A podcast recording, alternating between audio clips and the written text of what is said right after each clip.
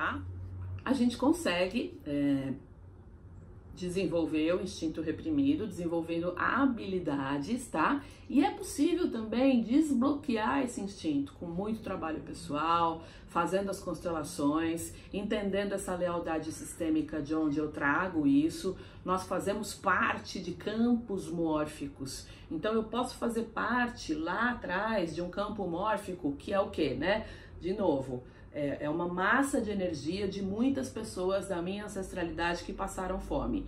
E eu faço parte desse campo. É um campo mórfico limitante. Da mesma forma que a gente tem campos mórficos muito legais, que nos ensinam coisas novas sem que a gente tenha é, aprendido de fato aqui na vida. Né? Eles trazem esse ensinamento para a gente. E é muito legal quando a gente começa a trabalhar, por exemplo, um campo mórfico ligado ao autopreservação, à fome, à privação, que é como se a gente plantasse lá uma sementinha para que esse campo se transforme num campo de amor.